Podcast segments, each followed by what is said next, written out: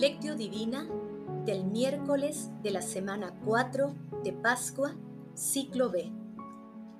Yo como luz he venido al mundo, para que todo el que crea en mí no permanezca en las tinieblas. Oración inicial.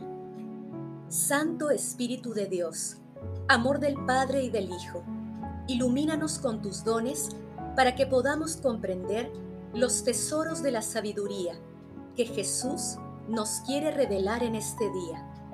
Otórganos la gracia para meditar los misterios de la palabra y revélanos sus más íntimos secretos. Madre Santísima, intercede ante la Santísima Trinidad por nuestra petición. Ave María Purísima, sin pecado concebida. Paso 1 Lectura. Lectura del Santo Evangelio según San Juan, capítulo 12, versículos del 44 al 50. En aquel tiempo, Jesús exclamó, El que cree en mí, en realidad no cree en mí, sino en aquel que me ha enviado.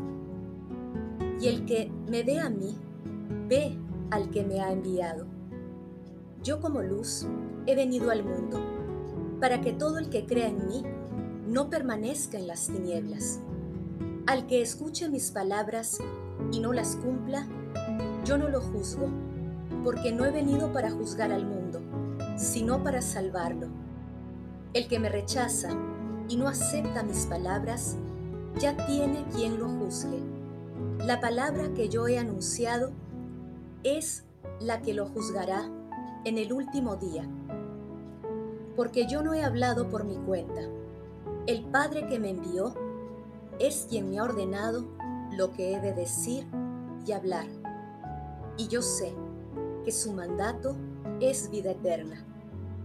Por tanto, las palabras que digo, las digo como me ha encargado el Padre.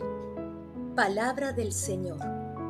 Gloria a ti, Señor Jesús. El pasaje evangélico de hoy pertenece al segmento Fin del Ministerio Público de Jesús. Antes de esta lectura se ubican los textos de la entrada triunfal de Jesús en Jerusalén, del anuncio de su glorificación a través de la cruz y de su muerte, y de la incredulidad de muchos judíos ante las obras de Jesús. En este escenario, Jesús exhorta a creer en Él, repitiendo que Él no actúa por sí mismo, sino que es Dios Padre quien habla a través de Él, señalando la íntima comunión que existe entre Él y Dios Padre. Asimismo, destaca que Él no ha venido a juzgar al mundo, sino a salvarlo. En este sentido, Jesús se revela a sí mismo como la luz que permite que la humanidad salga de las tinieblas del pecado. Es la luz que llega a través de su palabra, la cual será la referencia principal en el juicio para quienes no acepten a Jesús y sus enseñanzas. Como manifiesta José María Castillo, Dios Padre es tan humano como Jesús y tan cercano a los pobres, los enfermos, los que sufren, los que se sienten atormentados por dudas y sentimientos de culpa, como lo fue Jesús. Por eso Jesús dice que creer en Él es creer en Dios Padre. Paso 2. Meditación. Queridos hermanos, ¿cuál es el mensaje que Jesús nos transmite el día de hoy a través de su palabra? Jesús es la luz del mundo que viene del Padre y su palabra es la palabra de Dios Padre. Por eso, la palabra será el juez en el último día. Hermanos, toda ideología, pensamiento y acción que no esté de acuerdo con la palabra de Dios está construida sobre bases frágiles que conducen a la ruina espiritual, el aborto, la eutanasia, la ideología de género, la cultura del consumismo y del descarte, la corrupción, la indiferencia y el egoísmo son expresiones del distanciamiento de una proporción de la humanidad con Dios y su palabra. En la palabra de Dios, leída y meditada a la luz del Espíritu Santo, se encuentran todos los preceptos para la vida cristiana y mucho más aún se encuentra también la luz de la misericordia, de la verdad y del amor de la Santísima Trinidad. La palabra está cerca de todos, pero cada uno es libre de aceptarla o rechazarla. Hermanos, meditando la lectura de hoy, respondamos de corazón. ¿Cuál es nuestra actitud frente a las ideologías del mundo y ante las personas que no acogen a Jesús? ¿Qué más podemos hacer como cristianos para que más personas se acerquen a Dios a través de su palabra? Creemos en Jesús a través del rostro doliente de las personas que sufren en el mundo, que las respuestas a estas preguntas nos ayuden a ser fieles a la palabra de Jesús por medio del Espíritu Santo, que reparte los carismas al pueblo de Dios. Jesús nos ama.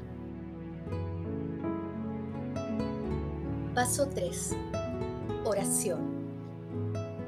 Padre Eterno, tú que eres la vida de los fieles, la gloria de los humildes y la felicidad de los santos, escucha nuestras súplicas y sacia con la abundancia de tus dones a los que tienen sed de tus promesas. Amado Jesús, Verbo encarnado, tú que nos comunicas a través de tu palabra, la palabra y el amor de Dios Padre, concédenos a nosotros la voluntad de Dios Padre de seguirte a lo largo de nuestras vidas, no solo en las alegrías, sino también en las tribulaciones.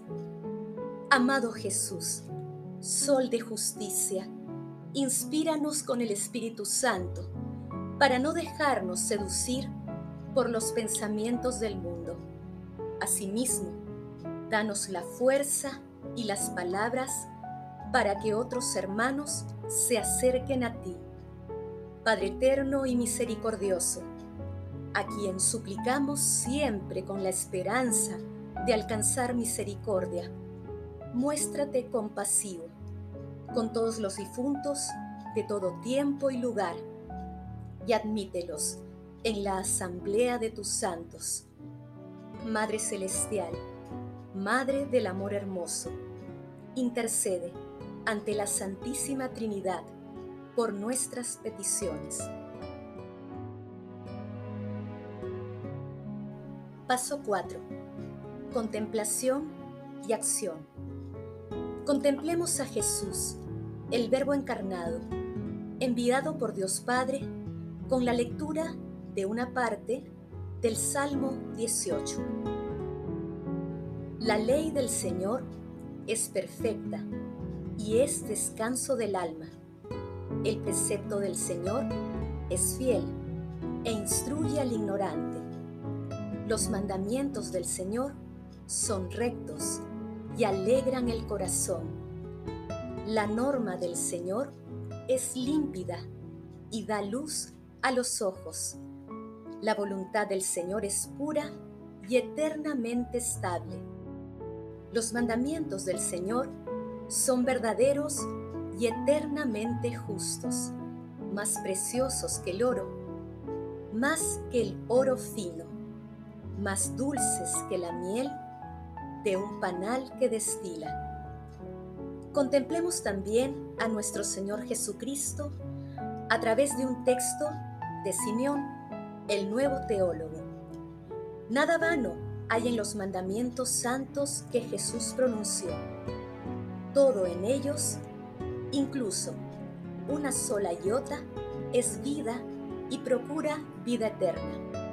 En efecto, si alguien cree en Él, en lo que toca a las cosas más grandes, como por ejemplo que Él, siendo Dios, se hizo hombre, fue crucificado, murió y resucitó, y después no cree cuando Jesús mismo dice, y yo os digo, que en el día del juicio tendréis que dar cuenta de las palabras vacías que hayáis dicho. Entonces, ¿cómo podrá ser creyente y no ser más bien condenado como incrédulo y peor que incrédulo? Así pues, todo lo que Cristo Dios mandó a los apóstoles, también nos mandó observarlo a nosotros, pero nos falta la voluntad, porque somos débiles en la fe y en el amor a Cristo. Pidamos pues, con toda nuestra voluntad y nuestra mente, nosotros que escuchamos la palabra con fe, no ser nunca engañados y seducidos, y no salirnos del camino que conduce a los cielos, y no dejarnos atar por ninguna pasión, sino apresurarnos a alcanzar a Jesús que va delante de nosotros. Y una vez que lo hayamos seguido, que podamos caer a sus pies y llorar ante su bondad, y pedirle fervorosamente que no se separe nunca de nosotros. A Él pues buscamos, a Él nos preocupamos por alcanzar, a fin de poder asirle también, y si lo conseguimos, viviremos y estaremos con Él, no solo en el momento de salir de la vida, sino también ahora, y subiremos con Él, y seremos asumidos en los cielos, o mejor aún, Él mismo nos llevará a lo alto y nos glorificará con Él. Queridos hermanos, dispongamos nuestro corazón para conocer la palabra de Dios, para que sea nuestro escudo frente a las ideologías que el mundo promueve, invocando siempre al Espíritu Santo. Hagamos el propósito de no juzgar ni condenar a nuestros hermanos que están alejados de Dios, sino más bien rezar por ellos y realizar acciones inspiradas por el Espíritu Santo que contribuyan a acercar más a las personas a Dios. Glorifiquemos a Dios con nuestras vidas.